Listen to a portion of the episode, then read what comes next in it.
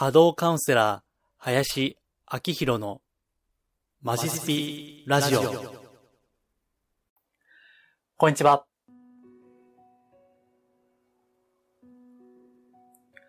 お名前だけでわかります。波動カウンセラーの林明宏です。波動、人のオーラや物のエネルギーをお名前だけで感じ取る能力をベースとしたカウンセリング、また、霊気をはじめとしたスピリチュアル的なヒーリングを人に施したり、やり方をお伝えするといった仕事もしています。え今回ですね、久しぶりに動画で収録をしていますが、えーほぼ編集はしていませんので、音声のみでも結構です。えーご視聴いただく方法は次の3つです。えーまず、iTunes、えーポッドキャストですね。そして、私のホームページ、マジスピ。えーあと、YouTube ですね。えーいずれもマジスピで検索すれば出てきますので、お好きな媒体でご視聴いただければ幸いです。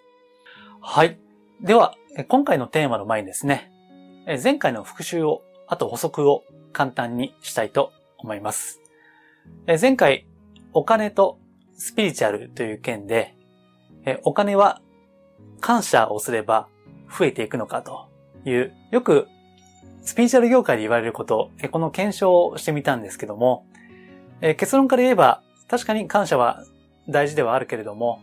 それだけでは足りずですね、その感謝をもとにして、例えば何らかの奉仕とか貢献とか、あるいは恩返しとかですね、そういった具体的な行動にまで行って初めて、お金は、まあお金はエネルギーですからね、そういったものは増えていくんだろうというふうに思うわけです。えースピリチュアルはね、まあ結構楽しい世界ではあるんですよ。特にね、そういった興味のある方にとっては。ただ、え注意しないとですね、どうも安易な方向に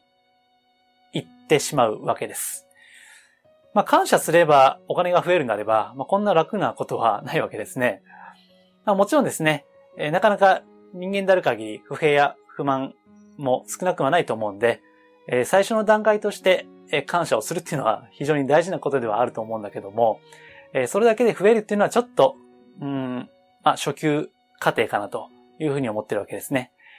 えーまあ私常日頃こういったラジオ動画でお伝えしたいのは、あんまりこう安易に受け取っちゃいけないよと言ったことなんですね。えー今日の本題もそういった話です。えーあとですね、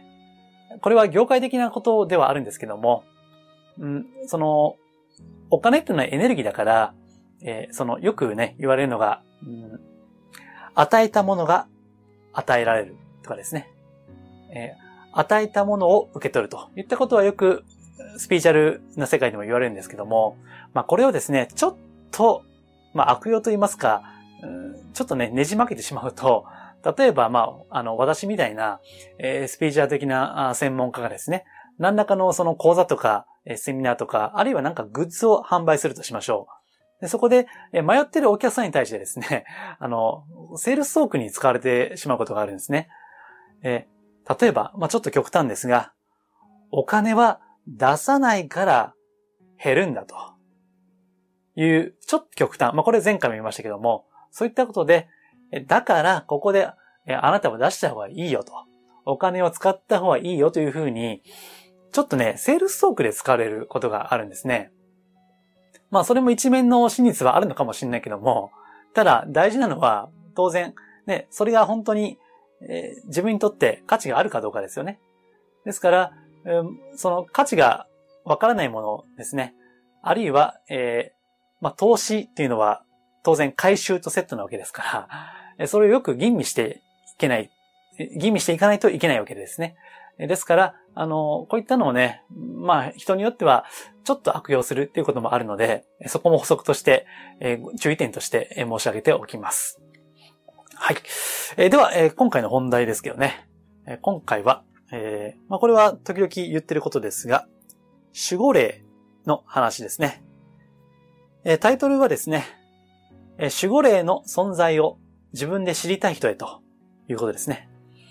えよく守護霊の声が聞きたいとか、姿が見たいとかですね、そういったご質問が時々あるんですけども、まあ、それに対して回答するといったことです。す、でに、ブログではですね、書いていまして、えー、2020年の6月4日付のブログですね。ホームページか YouTube の概要欄には、ブログの URL を貼っときおきますので、ご興味があれば覗いてみてください。今回これをご説明するのは、えー、その、なんでかと言いますとね、うん、私あの、実は守護霊ということに対して、有料レポートを出しているんですね。えー、ご存知の方もいらっしゃるかもしれませんけども、うん、ここならというサイトですね。えカタカナで、えー、ここならというサイトがあるんですけども、えそこでレポートを出しています。えそのレポートのタイトルがですね、守護霊とつながって毎日を楽に生きる方法を教えますと、え言ったタイトルで、え500円で最安でレポートを出しているんですね。で、えっ、ー、と、もうですね、出して半年以上経っているんですが、え現時点で、え56件ですね、売れているといったところですね。まあ、あの、守護霊という言葉がどうも古臭い感じもしますから、なかなかそこまで売れるとは思っていなかったんですけども、まあ、ポツポツ、ポツポツですね、えー、売れてまして、まあなんか、息の長い感じになりそうな気もしてるんですけども、えー、そういったのを出していますから、時折ご質問があるんですね。えー、それがさっき言った、このレポートを読めば、私も守護霊の声が聞こえるようになりますか、えー、守護霊の姿が見えるようになりますか？といったご質問が時々あるんですね。で、個別に回答をいつもしていたんですけども、まあ、あの、これからですね、この動画を見てくれということで、えー、URL ですね、えー、貼りたいというふうに思っています。うん。まあ、これがどうかという話なんですけども、えー、結論から言うとですね、まあ、あんまりマニアックに追い求めるのは控えた方がいいよと言ったところをですね。えー、ちなみに、あの、初めての方もいらっしゃるかもしれないんで、守護霊ですね。まあ、簡単にご説明をしておきますと、うん、守護と書いていますので、これは文字通りですね。まあ、私たちの人生とか運命とかですね、それを主を守るですね。そういった目に見えない存在のこと。これが守護霊ですね。そして、守護霊は誰にでも必ずついていらっしゃるわけです。ただ、えあくまで見守る存在であって、まあ何でもかんでもですね、お手伝いしてくれるわけではないと言ったことですね。えあとですね、これは以前にもラジオ動画で語ったんですけども、守護霊とご先祖はちょっと違うということですね。え血のつながりのあるご先祖は守護霊ではないということですね。いわば、ちょっと表現は難しいんですけども、えー、魂的な、その、なんていうかな、ご先祖ですね。血のつながりではない、魂的なつながりのご先祖ですね。えー、これが守護霊というふうに言っています。はい。まあ、えー、信じる信じないは、えー、あなた次第ですと 言ったところですね。えー、当然目には見えませんし、え、科学的にも証明ができないので、え、本当にいるかどうかはわかりません。ただ、え、私はですね、まあ、いつも言っている通り、波動をですね、エネルギーを、オーラを見るといった仕事をしていますので、守護霊というのは誰にでもいらっしゃるというのは感じることができるんですね。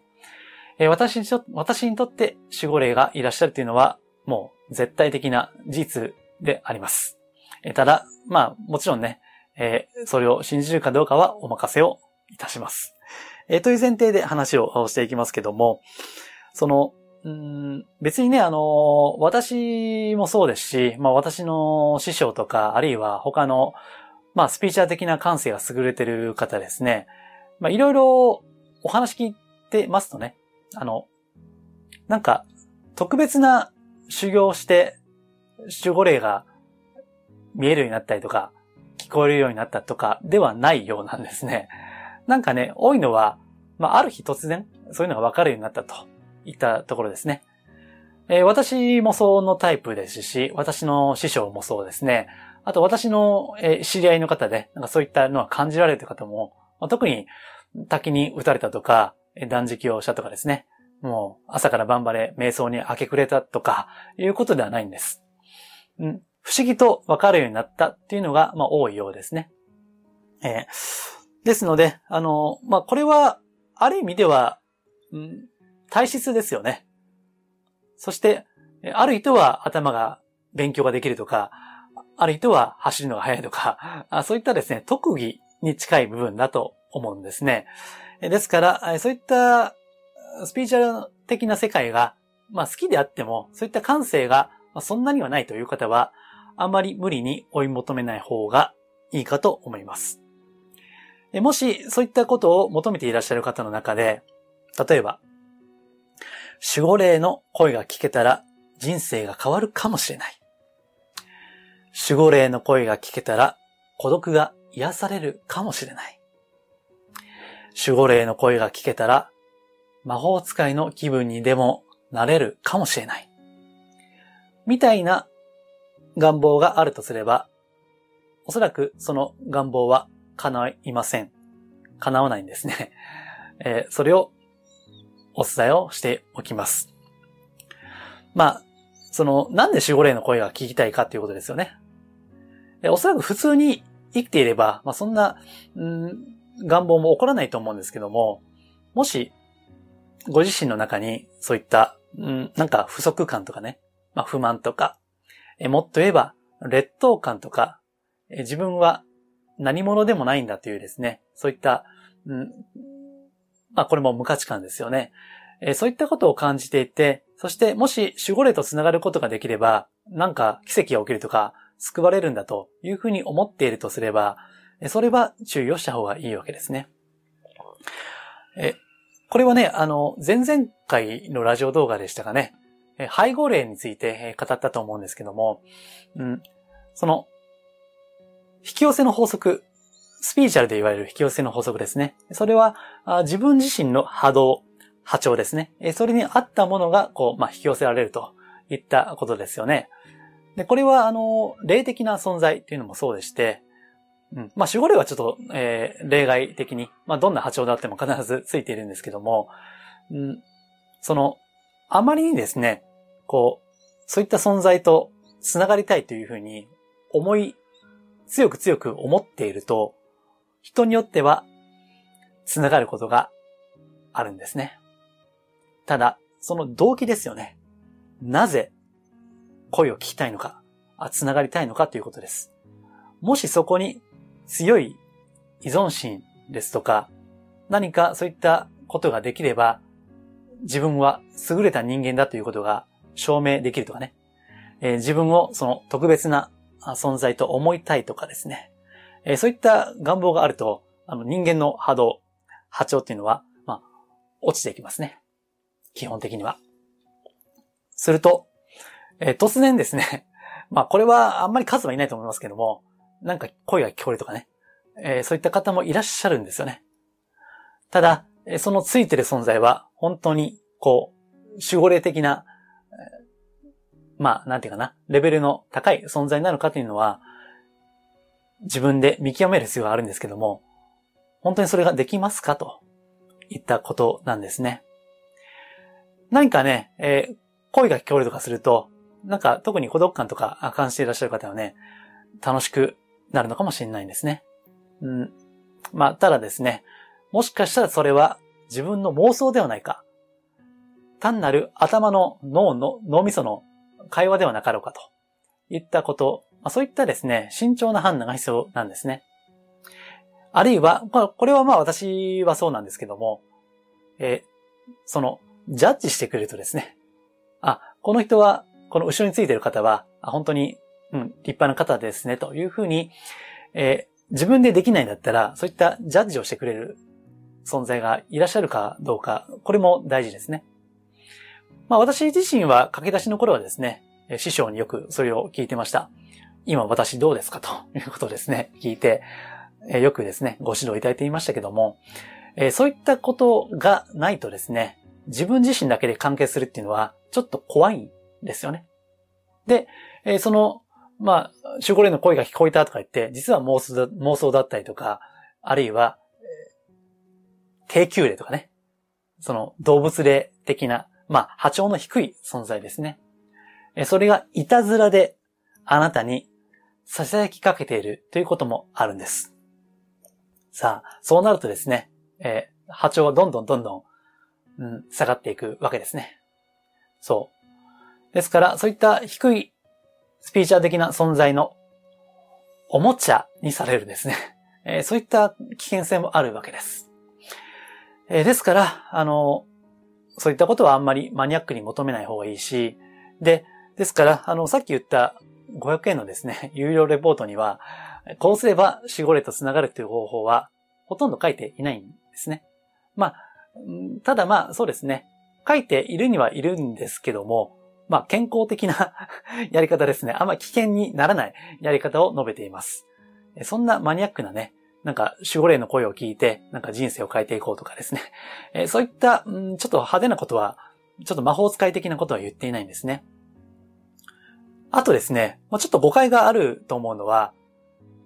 守護霊がなんか喋ってくれるというふうにですね、えー、感じる方もおられるかもしれませんけども、これはね、まあちょっとね、これは専門家によって見解は違うのかもしれないけども、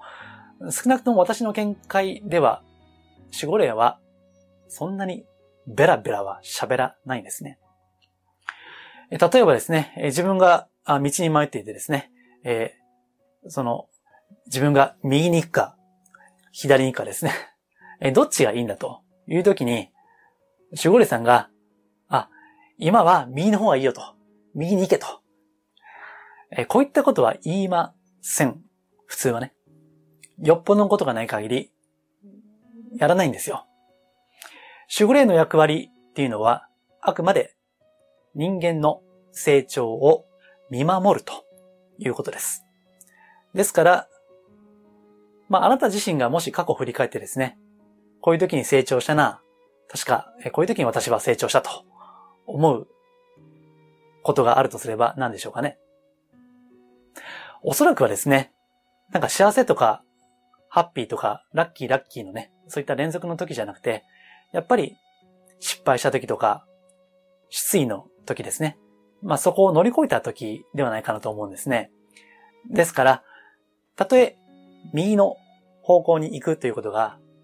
間違いだったとしても、そこに、そこを乗り越えることで成長があるわけですから、守護霊は、こう、うん、右に行くなといったことは言わないんですよ、普通はね。まあ、よっぽどその、緊急事態とかですね、まあ、重大なピンチの時は、まあ、それは救いの手はね、あるかと思うんですけども、普通はそういったことはないんですね。ですから、守護霊という存在に対して過度の期待をするのは、それはちょっとね、えー、改めた方がいいし、まあさっきも言った通り、えー、まかり間違うとですね、えー、守護霊どころか、まあ、低級霊とか動物、動物霊とかですね、非常に危ない場合にあって、まあ、これが憑依っていうやつですね。えー、取り憑かれちゃうと言ったことです。えー、ですからね、あの、そこはね、うん、まああの、私の元には時折、どうやったらスピーチャルカウンセラーになれるんですかとか、まあ、いわばこう、まあ、霊能者ですよね。えそれができるんですかというお問い合わせが時折あるんですけども、まあ、あんまり愛にはしない方がいいですし、えこれはね、確かね、えこの業界では有名な、あの、江原博樹さんもおっしゃっていたかなと思うんですけども、えー、こういった仕事はね、そういった役割の方に、やっぱり導かれるとか、与えられとか言った内容なんですね。で、さらに、あの、スピリチュアルっていうのは何かっていうと、その、この現実世界を見る目線ですね。一つの目線です。え、例えば、本当に現象的には苦しいことや辛いことも、えー、スピリチュアルなものの見方をすると、それが喜びに逆転する可能性があるわけですね。えー、そういった視点ですね。この物質的な世界にはない視点を提供するのがスピリチュアルです。ですから、そういったのはね、インターネット上もたくさん情報あるし、本もたくさんあるわけです。ですから、そういったのを学んで、そういったものの見方を身につけて、そしてそれを地に足につけて、えー、実践をしていければ、それで十分ではないかというふうに思うわけです。そして、その中で、役割、まあ、特別な役割ですね。えそれを与えられた方が、まあ、そういった世界に、こう、導かれていくんだろうだ、だだろうな、というふうに思うわけです。まあ私はあの自己紹介の時にもね、これもう最初の方の動画ですけど、言いましたが、別にこの仕事をやろうと思ってやったわけじゃないですからね。えー、私の知り合いの、まあそういったスピーチャーな感性に優れている方も別に最初からやろうと思ってやっていない方が大半です。えー、私の師匠もそうですね。最初からやろうと思ってやっていない わけです。まあもしか、もしかしてね、その、小さい頃からそういった夢を持ってやった方もいらっしゃるかもしれませんけども、まあ少なくとも私はそういった方は知らないですね。はい。というわけで、うん、まあ、今回もですね、あの、スピーチャル、まあ、楽しい世界ではあるけども、注意を同時にしないといけないといった話をいたしました。えー、こんな感じであんまりこうぶっ飛んでいないんですね。えスピーチャー的な情報をお届けをしています。え、また、今は毎週土曜日ですけども、え無料でメールマガジンを発行しています。えもう少しですね、もう少し、あの、まあ、限定な場所ですから、もう少し、少しだけ深い目線で、え文章をですね、述べています。ご登録の特典もありますので、よろしければ、私のホームページ、マジスピからですね、ご登録いただければ幸いです。はい。では、今回は動画でお届けいたしました。ご視聴いただきまして、ありがとうございます。リクエストやお問い合わせは、ホームページマジスピの中にあるお問い合わせフォームや、マジスピから無料で購読できるメールマガジンへのご返信でお受けしています。できる範囲でお答えしたいと思います。それではまたお耳にかかりましょう。